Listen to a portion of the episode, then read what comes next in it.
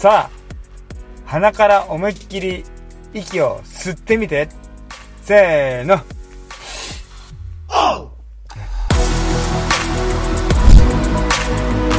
こんにちは、誠です。自由への道シリーズ。今日は創世記の2章の7節です。神である主はその大地の塵で人を形作り、その鼻に、鼻に命の息を吹き込まれた。それで人は生きるものとなった。えー私たち命あるからこうやって、まあ、五体満足であるものは自由に手を動かすことができます。足を動かすことができます。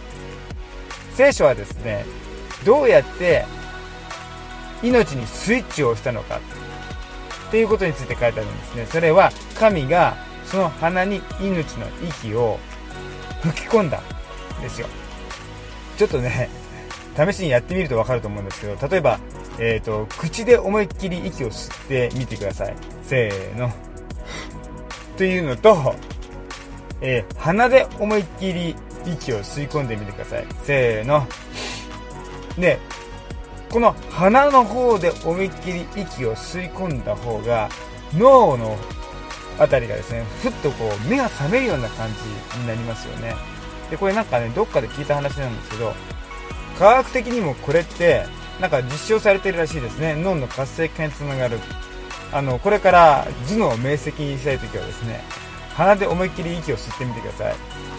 で、えっと、今回は何を言いたいのかと言いますと、聖書が書いてあることっていうのは、実際生活にもこんなに直結するんだなって、鼻で思いっきり息を吸い込んでみたときに、深呼吸したときに、頭脳明晰になるというかね、脳みその中でどっかこう、つっかかえて、こう、ぼやーっとしてるものは、ふっとこう、目が覚めるとかね。えーこの聖書の御言葉っていうのは、そこまでこう、実際的に鼻に息を神様吹き込んでくださった。ふって入れた瞬間に、人が力を得て、そしてこの体を、土の体を、塵の体を動かす自由を得ることになったっていうんですよね。やっぱね、聖書が書いてある御言葉に基づいて、こう生きていくと、えー体が動き始める、自由を得始める。そういう一つの面白い、えー御言葉だなって思わされます。是非、えー深呼吸するときは鼻で思いっきり吸いましょう。祝福がいっぱいありますよ。じゃあね。